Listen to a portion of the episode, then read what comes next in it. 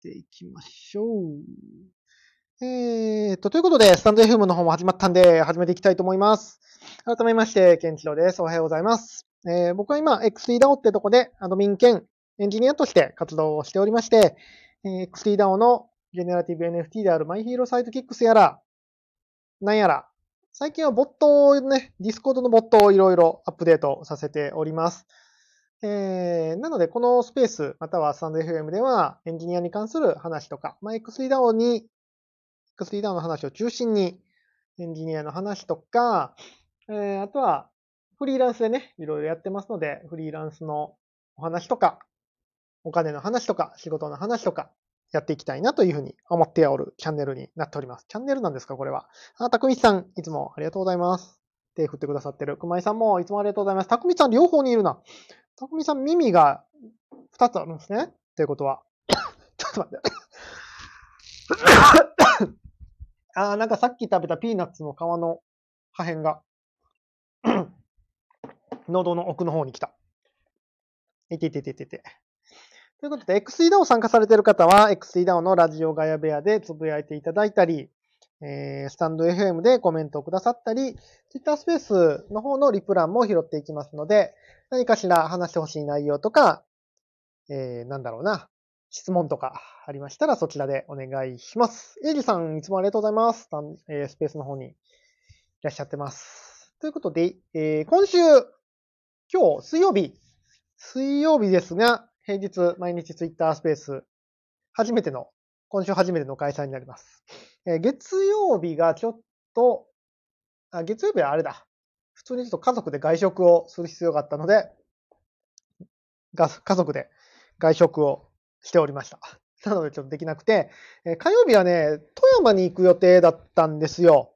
富山。富山県に行く予定。僕大阪に住んでるんですけど、富山に行く予定だったんですが、ちょっとあの、電車がもういつ到着するか分かりませんっていう、大雪の影響でね、大雪の影響でいつ到着するか分かりませんって JR の方に言われて、かつ、今行ったら4、5日戻れない可能性ありますって言われて、ちょっとそれはまずいな。4、5日戻れないと、えっ、と、UK さんのリリースに間に合わないんで、それだけじゃないけどね。他にもいろいろ仕事やってますので、いろんなとこでちょっとトラブルが出ちゃうので、これ富山行くのまずいなということで、ちょっと富山出張は延期になりました。なったんですが、ちょっと一日バタバタしてて、昨日はできませんでして、今日は水曜日。えー、今日も今日とて、今撮影をしてるんですけども、ちょっと撮影の合間、サクッと30分ぐらいやろうかなと思って、今週初めての Twitter スペース、平日毎日スペースになりますと。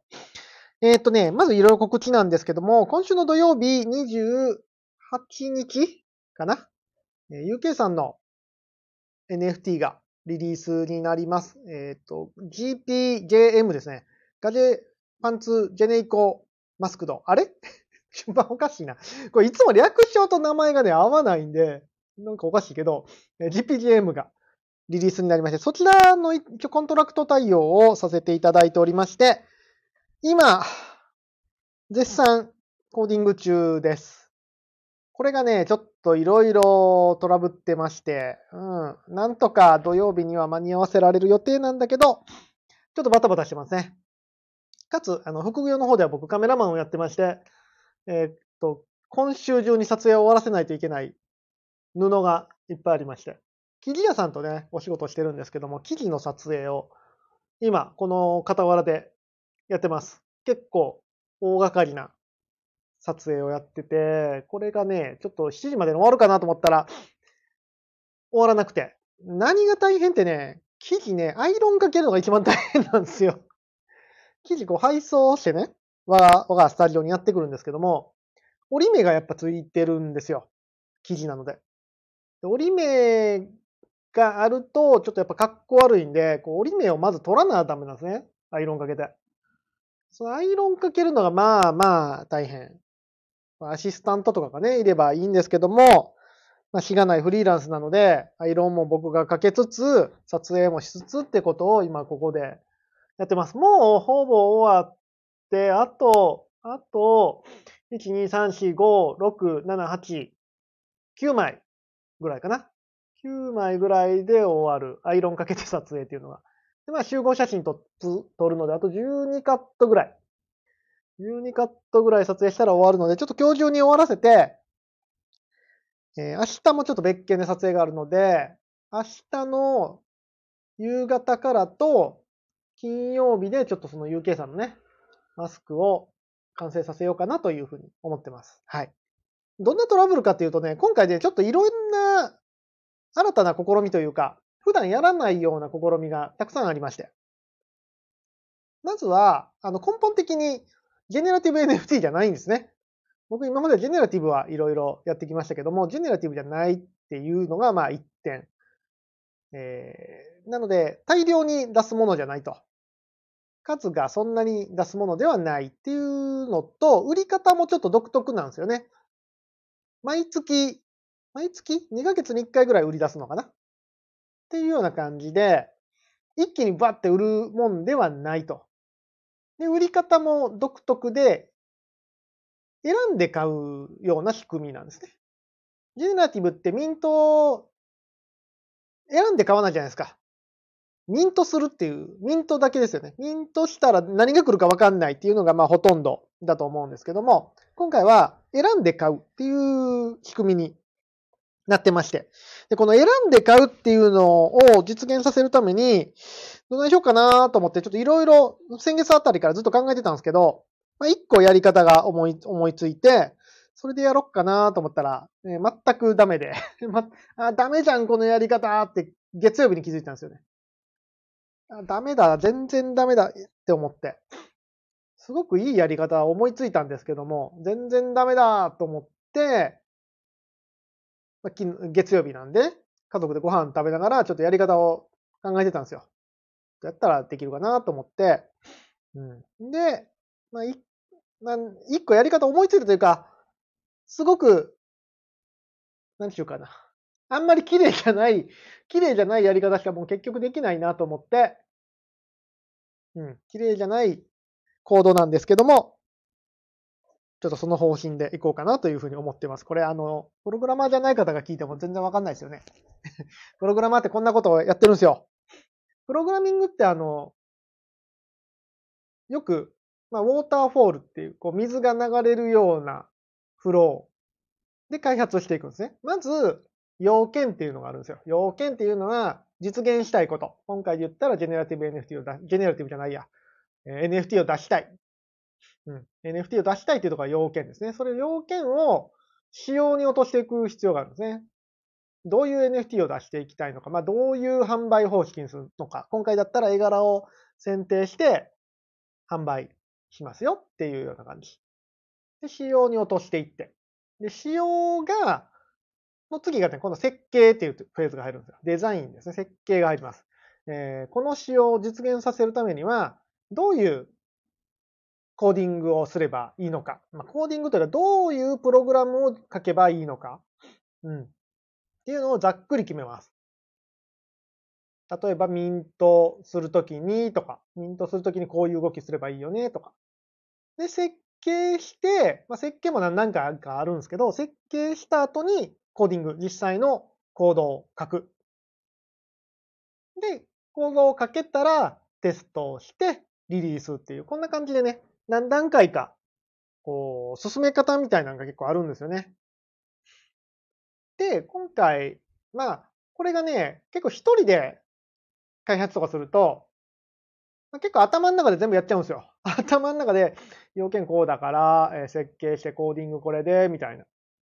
複数人でやるとね、会社なんかでやるときはこれ一個一個ドキュメントを作って、引き継ぎをしながらやっていくことが多いんですけど、まあ一人でやる分には結構これを頭の中で全部やっちゃうことが多くて、まあメモ書きぐらいですね。やったとしても。メモ書きやりながらやったりするんですけども、まあそんなか、そんな形をプログラマーは取ってます。まあよくね、あの、プログラミングをしない方にとっては、プログラマーって、ね、いきなりこうコーディングを、コードを書き書き始めるようなイメージがあるかもしれないですけど、実際そうではなくて、えー、いろんなね、フェーズを経て、最終的にコードを書くっていうフェーズに移行してるんですね。で、一番どこが時間かかるかって言ったら、案外ね、その設計の部分なんですよ。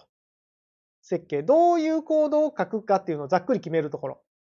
要件とコードを紐付けるっていう感じですかね。ここがね、結構一番時間がかかります。で、設計さえ決まってしまえば、コーディングはね、結構早く終わることが多いですね。うん。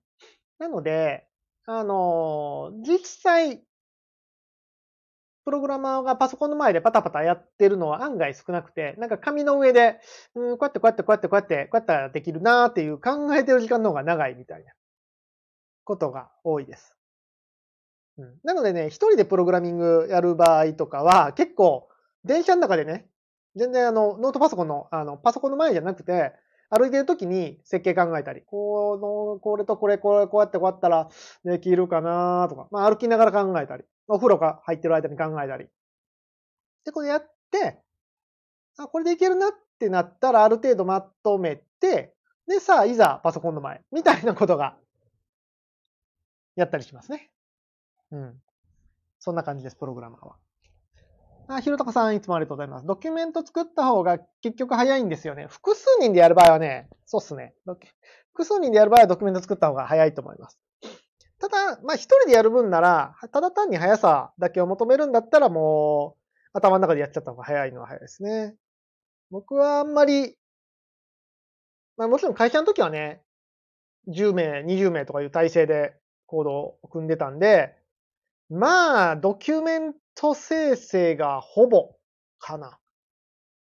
うん。これあの、結構、僕がプログラマーを辞めた理由にも直結するんですけども、まあ、年齢重ねて、ね、30代とかになってくると、もうほぼコードは書かないんですよね。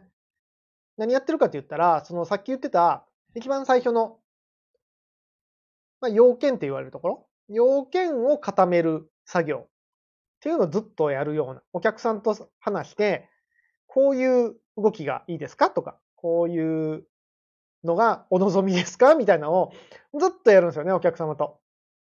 どちらかというとそこのやりとりがずっと続くような感じで。で、設計までまあ携わることもあったりして、じゃあこういう設計でいきましょうとか、いうふうなところがあって、実際のもうコードが決まっちゃえばコードを書くのは僕じゃないみたいなね。コードは、あの、もう少し若い人が書いたり。まあ、設計も結局、僕らもやらないことが結構多かったですね、最後の方は。うん。で、もう若い方にどんどんやってもらって、経験浅い人にやってもらって、僕らはチェックをしたり、お客さんと、その、最初の部分、要件をすり合わせるっていうところがほとんど。うん、1年間働いてたらもう8割、9割が、あ、いや、嘘やな。7割ぐらいがそこ。で、あとは、えっ、ー、と、バグ出しページで、バグが潰れないってなった時に、ヘルプに入るみたいな。なので、あんまりね、コード書かなくなるんですよね。30代になってくると。僕の会社では。で、まあこれ完全に余談ですけど、僕はそのね、あの、僕もともとものづくりが大好きで、こう、あの、プログラマーになったんだけど、会社で働いてたらどうもそのものづくり、まあ、その要件を作るっていうのもものづくりの一環なんですけども、なんか全然作ってる感覚がなくて、どちらかというとなんかお客さんの顔色を伺ってるとか、ミーティング出てるとか、そういう仕事ばっかりになってきたんで、まあ、プログラムをね、やめたっていう経緯がありますね。何の話やったっけ？まあ、それがね、一人でやってると、頭から最後まで自分でやるんで、まあ、すごく楽しいですね。楽しい。自分でやっぱり考えたものを自分で形にして、えー、自分の手で世に出していくっていうのはすごく楽しいので、いいか悪いかは別ですよ。このやり方がいいか悪いかは別として、まあ楽しいですね。ものづくりしてる感があって。うん、っていうのもあって、まあ最近プログラムをもう一回やろうかなっていう思ったっていう経緯が若干ありますかね。まあ一人でやるのは孤独ですけど楽しいです。結構だからプログラマー、フリーのプログラマーとか Web3 のプログラマーってみんな一人でやってません？そうでもないか。二人三人でやってるチーム組んでるとこもありますけどね。うーん。僕は一人でやるのが、なので、好きだったりします。まあ、チーム組んでるっていうと多分、機能ごとに分かれてる感じだと思いますね。横に分かれてる感じで、コーディングもみんなするし、みんな要件も作るし、みんな仕様も書くしっていうのがやっぱ多いか。うん、やっぱ設計とか楽しいんですよね。設計を行動に落としていくのとかめちゃくちゃ楽しいんですよね。あ、しんかいさん、ありがとうございます、いつも。あ、しょうほちゃんさん、いつもありがとうございます。イグになってる。熊吉さんも、いつもありがとうございます。あ、熊吉さんが今度 MHS になってる。しんたさんも、ありがとうございます。さてさて、えー、たくみさん、開発ってドキュメント作りたがらないですよね。うん。めんどいもん。めんどいんだけど、いるっていうのは重々わかってますよ。いるっていうのは分かってます。なんかさ、なんかさって愚痴になるけどさ、あの、ドキュメント作って、レビューがあるわけですよ。そのドキュメントが正しいかどうかレビューがあるんだけど、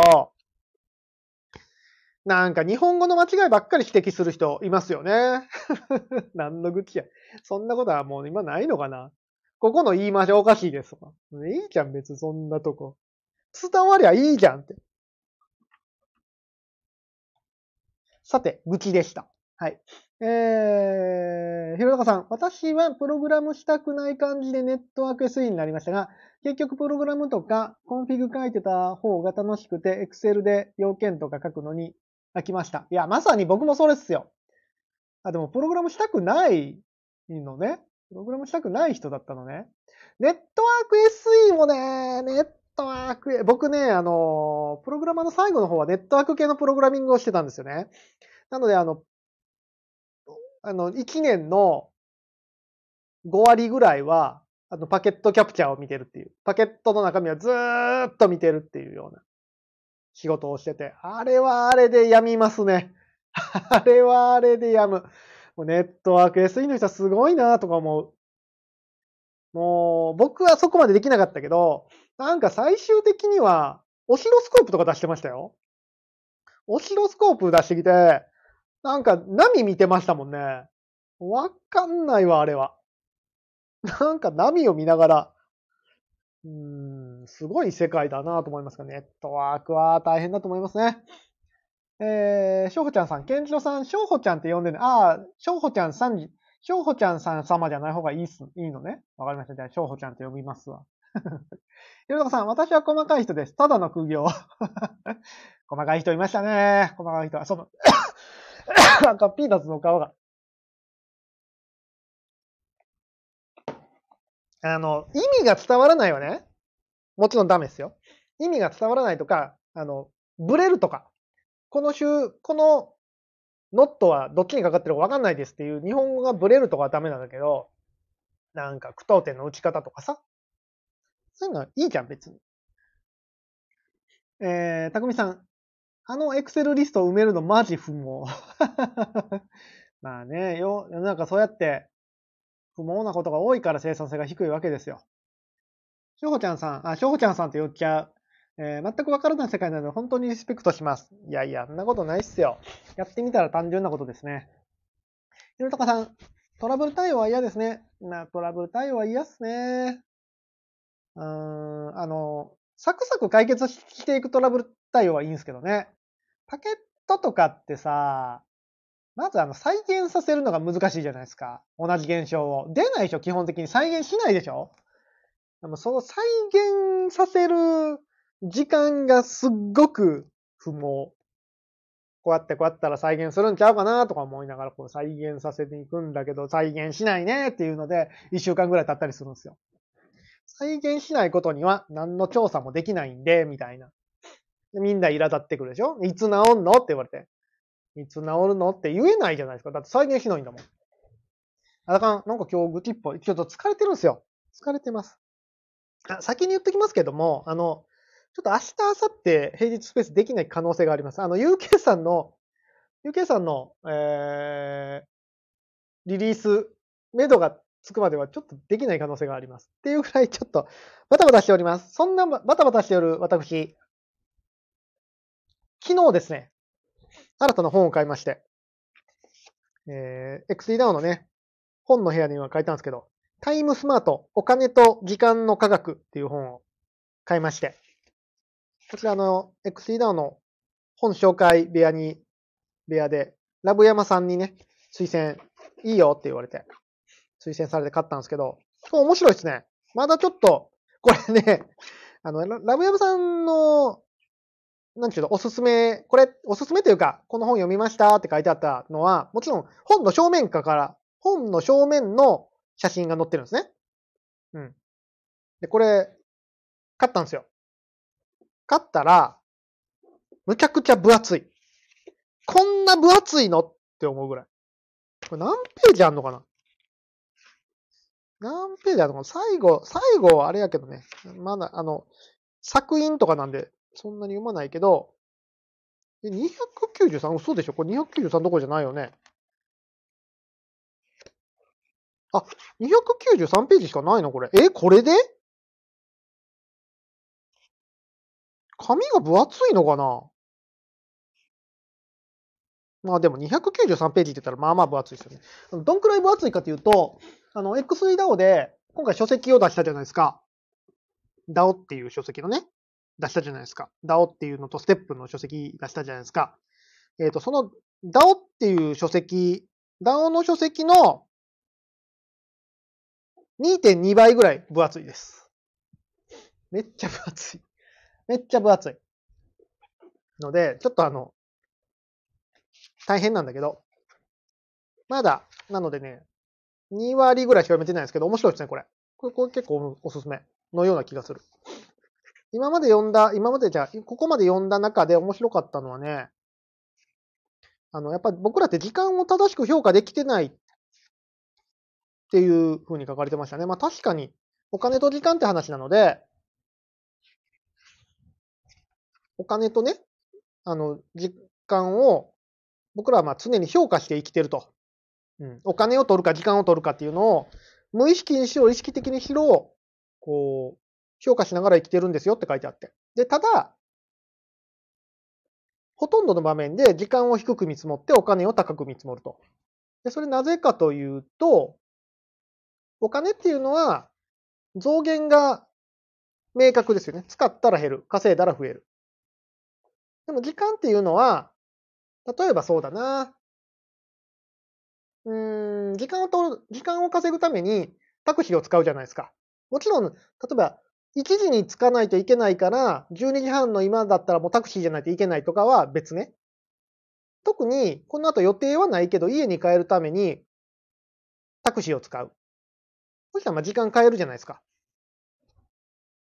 でも、まあ、電車で帰ってもまあ大丈夫だと。ただ、時間は30分ぐらい遅れる。さて、この30分を買うべきかどうするべきか？っていう問題を見たときに、タクあの時間を買うんだったらタクシーを選択しますよね。で、タクシーで帰りましたと仮に。それが正解かどうかがわかんないんですよね。その帰った時点で。お金の場合は、使うか使わんかっていう判断をしたときに結果が出てくるんですよ。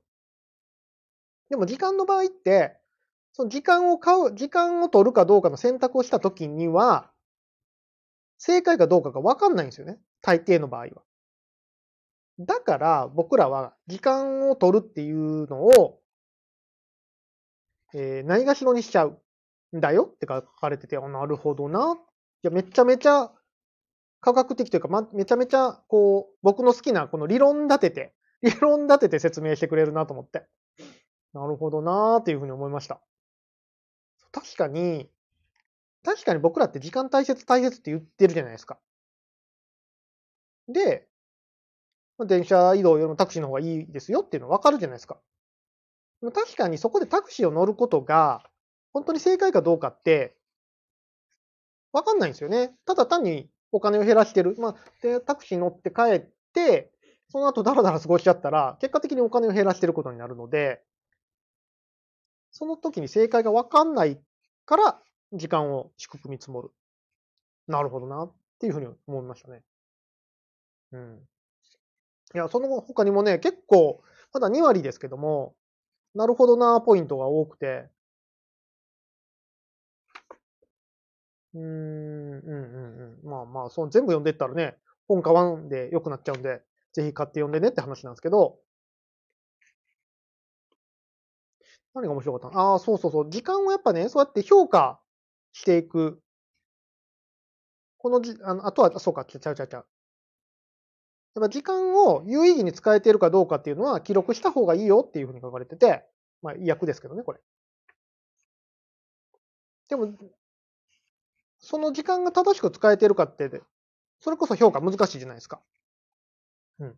じゃあどうすんねんってなったら、えー、こんまりさんみたいになればいいよって。こんまりってあの、断捨離の、断捨離のこんまりさんなんですか？近藤まり、まりこさんでしたっけ？まり、まり、なんとかさん。近藤まりさんか。まりえさん？だったっけ？時間についても、そうこんまりメソッドをね、適用して、この時間は、ときめく時間だったか、否か、で、評価していって、ときめく時間をどんどん増やしていきましょう。ここ急になんかちょっとふわっとした感じになるけど、いや、すごく納得感が。あの、これね、読んだら多分納得感出ます。っていうような感じで、まだ2割しか読んでないですけど、まだ他にもね、いっぱいめっちゃメモしてるんだけど。いい本でした。いい本でしたって言って、あ、そうか、リンクでも貼っときましょうか？アフィリエイトリンクでも貼っときましょうか？アフィリエイトリンクでも貼っときましょうかね。ちなみに僕は、えー、Kindle ではなくて、これは、あの、ちゃんと読みたかったんで、ちゃんとした物理の本を買いました。あ、わかるかさっき厚みの話してま、してたもんね。僕ね、あの、厚みの、厚みの、厚みじゃ物理の本って、あの、書き込みながら読むんですよ。本に直接ね、ボールペンでゴリゴリ書きながら読むんで、Kindle だったら書き込みながら読めないじゃないですか。だから結構ね、あの、前もちょっと言ったけど、情報を仕入れたいときは、別に、なんちゅうの？あのー、Kindle とかでもいいかなと思うんですけど、こう知識を得たいとか、なんか身につけたいなと思ったときは、紙の本買うんですよね。なぜなら書き込めるから。おすすめ、おすすめ。ちょっとリプ欄に貼っときます。と言いつつまた2割しか読んでないんで、あの、こっからクソだったらごめんなさい。こっからクソだったらごめんなさい。えー、ひろたかさん、ここでこんまり。ときめつき、ときめく政治術でしたっけ？あ、そうなんだった気がする。そうそう。読んでて、読んでて、え、ここでこんまり？って思った。思った思った。でも、確かに、まあ、理にかなってるというか、正しく使えたかって言われると、仕事だって正しく使えてるじゃないですか。仕事もやらないといけないことなんで、仕事と、仕事の時間、ななんちゅうの？まあ、仕事がときめかないかって言ったら、まずちょっと別ね。しんどい仕事。まあ、やりたくない仕事でも、それはやらなあかんことだから、正しく使えたかって言ったらイエスなんだけど、ときめいたかって言われると、まあ確かに、その判断っていうのはすごくいいなっていうふうに思いましたね。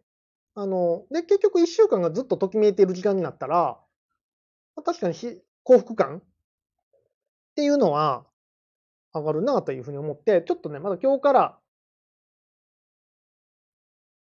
あの、スケジュールとともに何時間使ったか、またメモ書き。これいつまで続くかわかんないですけどね、僕は3日坊主なんで、かなりの3日坊主なんで、いつまで続くかわかんないけど、ちょっとね、時間チェックをしていこうか、していこうかなと思ってます。これ結構ね、おすすめなんですよ。僕ね、2年前ぐらいにタイムロガー、タイムログを取ったんですよね。1, 週間何してるかっていうのをずっと取ってたんですよ。で2、3ヶ月やったんかな ?2、3ヶ月やって傾向が見えたんで、もうやめたんですけど、結構ね、その時間を記録するっていうのは、おすすめですよ。あの、意外でした。僕の場合は。ひろこさん、タイムログ、ちゃう、ト、トグル、トゥーグルこれ何？トグルおすすめ。トゥーグルトグルたくみさん、その本面白そう。面白い、面白かったっていうか、まだ2割しか読んでないんで、こっからはわかんないけど、面白いっすね。ちょっと今、あの、僕1日読書の時間30分するっていうのを決めてるんですけど、ほっといたらずっと読んでしまいそう。30分でこうタイマー鳴らし終わらせるっていうのにしてるので、あ、せっかくなんで、なんか皆様のおすすめの本あったら教えてください。ぜひ。あ、タイムロガーなんですね。と、トグルって思うかな。なんか聞いたことあるような気もするな。僕スマホで、なんか、あんま大したやつじゃないです。本当に、ストップウォッチと何やったか書くだけのやつ。え、ちょっとおすすめ本あったら教えてほしいです。最近またちょっと読書習慣に入ってて、めっちゃ本読んでるんで、あの、ぜひぜひ、本ありましたら、教えてほしいです。で、あの、タイムローガー結構おすすめで、やったことない人がもしいらっしゃるんだったら、ちょっとやった方がいいですよ。特にフリーランスは絶対、フリーランスは一回絶対やった方がいいです。サラリーマンの方でも、あの、おすすめですけど、フリーランスは絶対やった方がいいですね、一回。ちなみにね、そう、僕意外だったっていうのは、まあ、よく考えればそうだなと思ったんですけど、これ全然僕のこと知らないからわかんないと思いますけど、倒的に使ってる時間があったんですよ。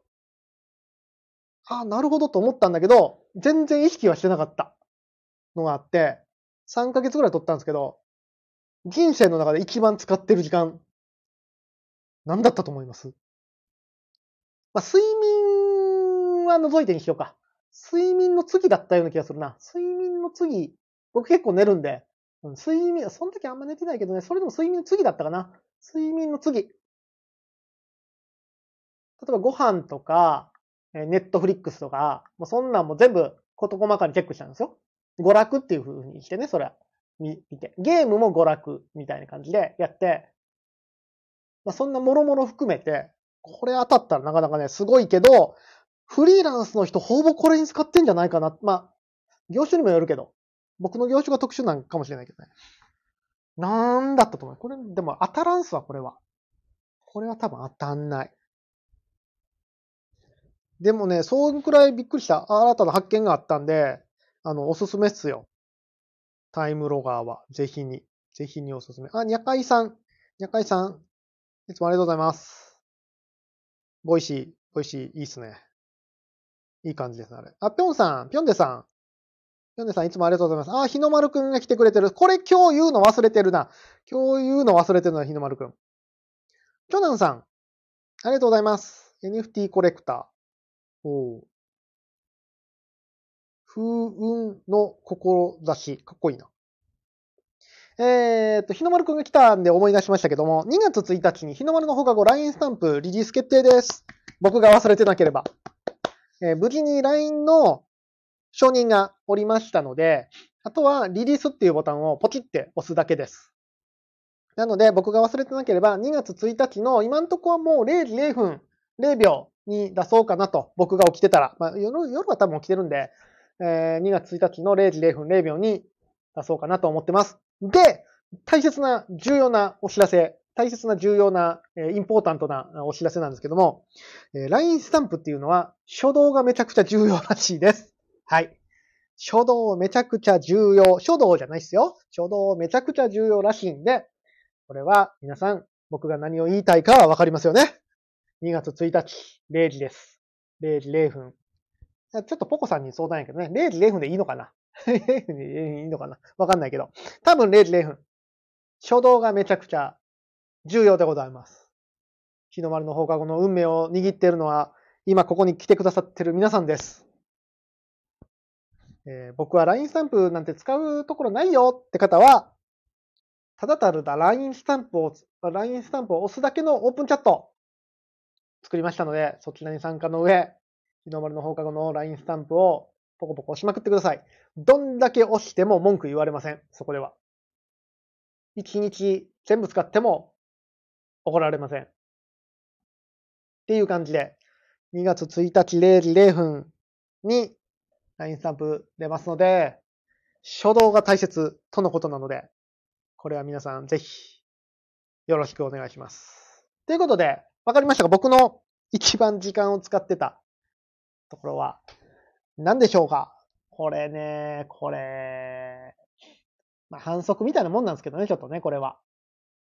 あ、ぴょんでさん、間に合ったご活躍様です。タイムロガー。そうそう、タイムロガーね、あの、自分の時間を記録するんですよ。例えば今はスペースやってますやん。だから、この時間はスペースとかやると、今日の24時間のうち1時間はツイッタースペースやってたねとか、そう、いう感じになるんですよね。ひろたかさん、テレビ。うん、テレビじゃなかったですね。テレビよりも圧倒的に多いものがありました。えー、しょうちゃんさん、YouTube、YouTube でもなかった。僕そんな YouTube 見ないかも。あ、でも YouTube はね、移動しながら聞いてたりもしてたね、その時はね。うん。えー、ネット買い物、そんな時間取られる？そんな時間取られるかな？ネットサーフィン、Amazon。そんなに時間取られないですね。えー、ぴょんねさん、2月1日に日の丸の放課後と恵方巻きも決定です。あ、恵方巻き、なんか、そうだそうだ、恵方巻きの宣伝してください、ぴょんねさん。僕あんまり分かってないんで。ぜひぜひ。えーっと、さて、まあ、これね、多分当たんないです。多分当たんないんで、もう正解言いますけど、タイムロガーおすすめです。ぜひフリーランスの方、まあ、サラリーマンの方でも、サラリーマンの方でもいいんじゃないかな。その、仕事終わってから何してるかみたいなのをね、結構記録取ると、うん。やっぱね、あの、正しく、正しくというか、この、タイムスマートの本で言うところの、ときめく時間にしていこうかなと思うんですけども。さて、えー僕の一番使ってたのは、移動ですね。移動。移動時間が、人生の4割ぐらい占めてたんですよね。そう。まあ、僕、まあ、副業でね、カメラマンやってるんですよ。で、ホームページ制作をやってるんですよね。で、お客さんとか行ったりするんですよ。で、まあ、その時はちょうど出張、まあ、この前富山に行くやらどうやらの話も火曜日ね、富山行くとかいう話もしてたと思うんですけども、まあ出張で基本的に撮影するんで、お客さんとか行くんですね。現場に行かないといけないんですよ。で、もちろん行ったら帰ってこないといけないんですよね。でそうなるとね、移動が圧倒的に、圧倒的に人生の時間を占めてました。もうね、ちょっとね、まあ、言われたらそうやなと思うんだけど、これはね、ショックでしたね、ちょっと。自分の中でも。だから、それを知ってから、僕結構、あの、 Voicy とか聞き始めたんですよ。その時は Voicy じゃなかったんで、その時は、さっきもちょっと言ったけど、YouTube をながら聞きするようになったり、あとはまあ、ちょっと先日解約したんですけど、あの D ラボ、大悟さんの D ラボに入会して、移動時間をなんとかちょっと生産的な活動にしようっていうふうにそこでスイッチが入ったんですね。今までは結構ね、電車の中でも寝てるとか、ずっとツイッター見てるとか、音楽、音楽聴くもたまにあったか、音楽聴くとか、車の運転中は音楽聴いてたりしてて、うん。そんな風に使ってたんだけど、これ移動時間をなんとかせなや。こう、あの、人生のほ、4、なんか、4割は言わんな。3割ぐらい、30%ぐらい移動だったんですよね。なんだこれ移動時間なんとかせなあかんなと思っていろいろやって、だかその時に、 Voicy とかね、聞き始めたんですよ。その頃はね、写真家さんの Voicy を聞いてたりしました。まあ、ほとんどないんですけどね、写真家の Voicy って。別所さんっていう方ぐらいの Voicy ぐらいを聞いてたのと、あとはね、ノートで音声配信してる人もいたので、ノートで音声配信してる写真家さんとかを聞いたりはしてましたね。っていう感じで、本当に移動時間を、なんとか生産性を上げるための活動にしていこうっていうふうに気づきを得られました。で、最近はもっとちょっと積極的にしてて、なるべく移動を減らそうとしてますね。移動しなくていい仕事になんとかシフトしようっていうのもあって、今僕プログラミングとか、プログラムとかね、こう、Web3 だったら移動いらないじゃないですか。仕事するのに、マジで。だって朝起きてパソコン開けたらもうそこ会社みたいなもんじゃないですか。本当にその移動をしない仕事にしようと思ったきっかけは、タイムロガーでしたね。本当に時間の、あの、何に使ったかっていうのを記録する。っていうふうに思っております。えー、しょうちゃんさん、ケンチョさん、銀杏探してる？どういうこと？銀杏探してる時間が一番長いってこと僕？ぎ銀杏？銀杏好きっすよ。日本酒と飲むとうまいっすよね。日本酒飲むときに銀杏めっちゃうまいっすよね。えー、日本酒飲みたくなってきた。えー、ぴょんさん、恵方巻きが投稿されたら、 Discord 内で、日の丸の放課後を返信で押しまくるっていうだけ。恵方巻きが投稿されたら、あ、あの、パンツみたいなもんですね。なるほど、なるほど。恵方巻きがどっかに投稿されるんだ。で、 Discord 内で日の丸の放課後の返信を押しまくるっていうだけ。なんとありがたい。なんとありがたい企画ですね。ひろたかさん、おお、移動ね。ぴょんねさん、フリーランスは移動っすね。そう、ほんま移動でしたね。えー、ひろたかさん、タイムロガーやってるときは移動は移動と登録しないように心がけてました。ながらとか本読んだりとか。なるほどね。そういう、確かに、書き方もあるかと思うんですけど、僕の場合はこのログをつけるまで本当に移動時間はただ移動時間としか思ってなかったんでね。うん、まあ、たまに、なんだろうな、Kindle で本読んだりとかやってましたけど、あまり意識的にやってなかったっすね。うん、なのであれは結構人生の大きな転機。かつ、さっきも言ったけど、今は、なるべく、まあ、そっからだから、新たな仕事をするときは、なるべく移動しなくてもいい仕事っていうのを選択するようにしてきました。とか言いつつ、今ドローンプログラミング教室をしようとしてるので、ドローンプログラミング教室もね、ちょっと移動が多いんですよね。現地に行かないといけないので。うん、まあでもそれは、将来的には僕はもうその教室の、教室で何かするっていうのは、卒業する、卒業するというか、辞めていく方針なので、まあ一時的にしゃあないかなと思いながらやってますけども、まあ移動はね、バカにならバカバカにならないですよ。本当に。うーん、って思いましたね。えー、ぴょんねさん、でも移動に電波がないことが多い。そうなんすか。山道に電波が欲しい。そうなんや。そうなんや。なかなか、ドイツは大変っすね。楽天モバイルとか使ってるんちゃいます？電波がないって。大丈夫？えー、うん、Web3 なら移動いらない。移動、そう。なので、やっぱ、この時間管理術ってね、よく言われますけども、何時間を使ってるか、そして自分がやっぱり、どう24時間を最適化するかっていうのはね、うん、重要だなというふうに思います。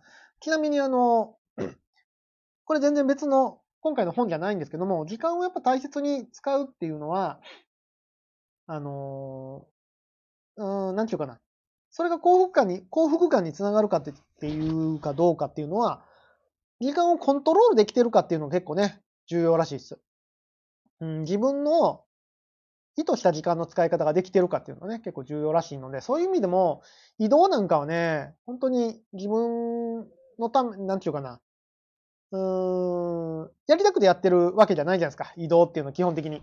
移動しなくて済むんだったら、移動しなくて同じことができるんだったら間違いなく移動はしないわけで、まあ、旅行は別ですよ。旅行は別としてね。そう考えるとやっぱ移動っていうのをどどれだけ減らせるかっていうのが重要なのかなというふうに思いましたね。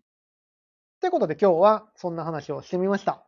えー、しょうちゃんさん、ぴょんは道を間違えて、というか、高速道路逆走して危ないな。高速道路で逆走して5、6時間かかって、あ、逆走ってそういう意味ね。反対方向に行ってたわけね。対向車線を走ってたわけじゃないのね。老人かと思いましたよ。おじいちゃんかと思いました。えー、5、6時間かかって家に着いたこと言ってて、かわいそうと思いながら笑ってしまった。ごめんね。え、これどういうこと？どういうこと？どういうこと？うーんは、あ、そういうことか。あ、そういうことか、そういうことか。なるほどね。えー、ぴょんねさん、しょうちゃんさん、真実を暴露してる。ナビを使っても道を迷う。5、6時間かかっていいよ。今日、高速道路逆走してて、あの日本の高速道路って、もう高速道路ってどこもそうなのかな？僕もあの、逆向きのインターに乗ったことはありますけどね。高速道路って、ど、ど田舎の、ど田舎の高速道路で、逆向きのイン、あの、方向に入っちゃったことはありますよ。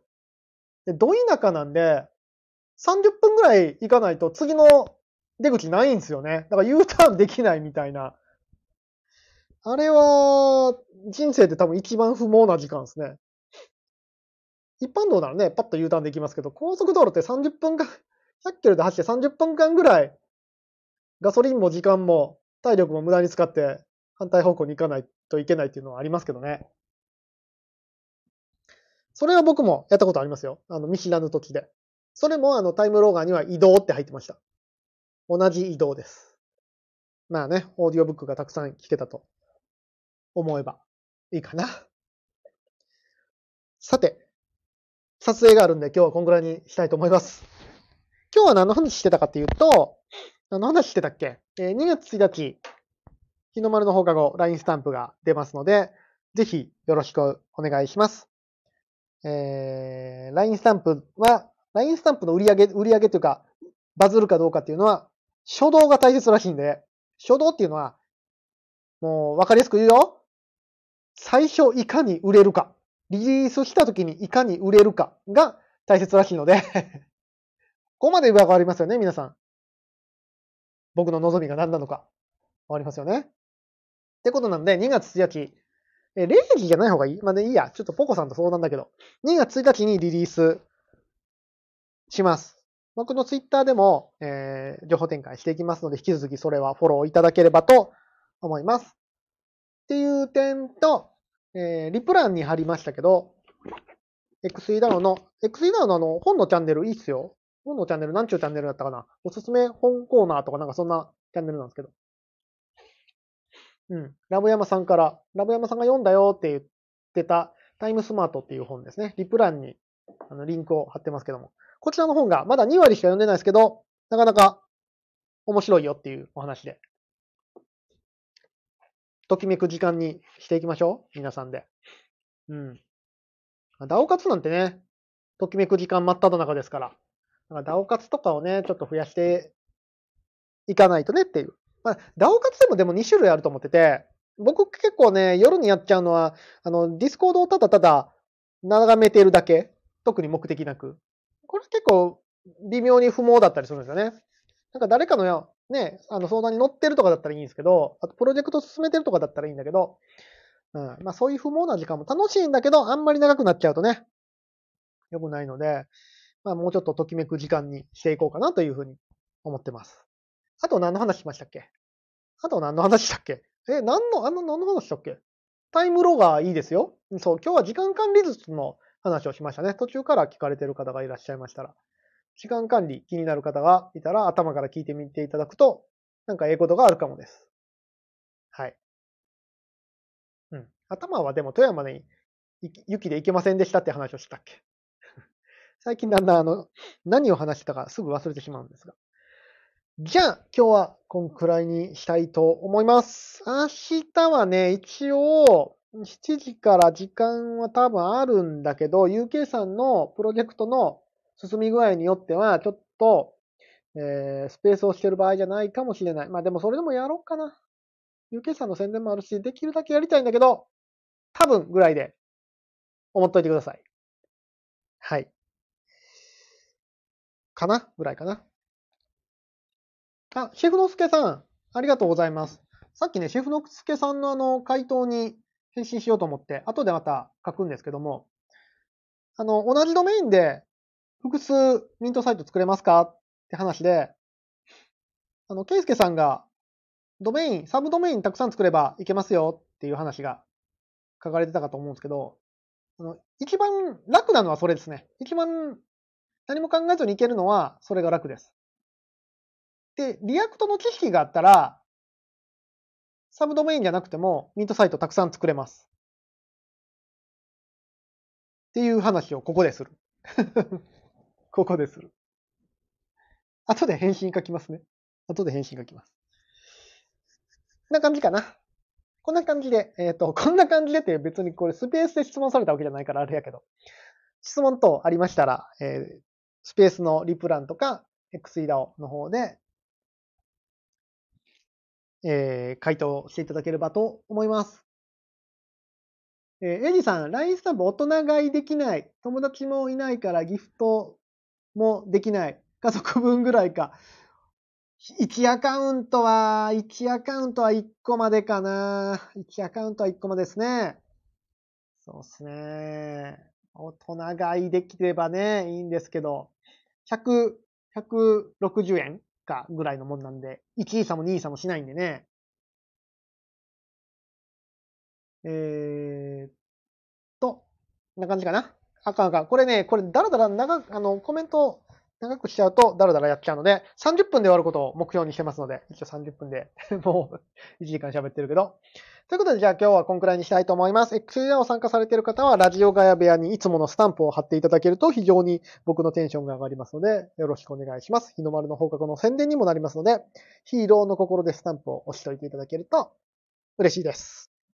では、明日も、明日も頑張って、なんとかゆうけさんのプロジェクトを終わらせて明日もやりたいと思いますので、引き続きフォローいただければと思います。今日は水曜日、明日木曜日ですね。寒いですね。皆さん雪大丈夫ですか？大阪市内はね、全く雪降らないですね。なんで大阪市内こんな降らないのかっていうぐらい。降らないんで、全然平気なんですが、ただただ寒い。寒すぎて、ちょっと死んじゃう。寒いのは、もう冬眠したくなるんで、早く暖かくなってくること祈って、明日も過ごしたいと思います。では皆さん、明日もヒーローの心で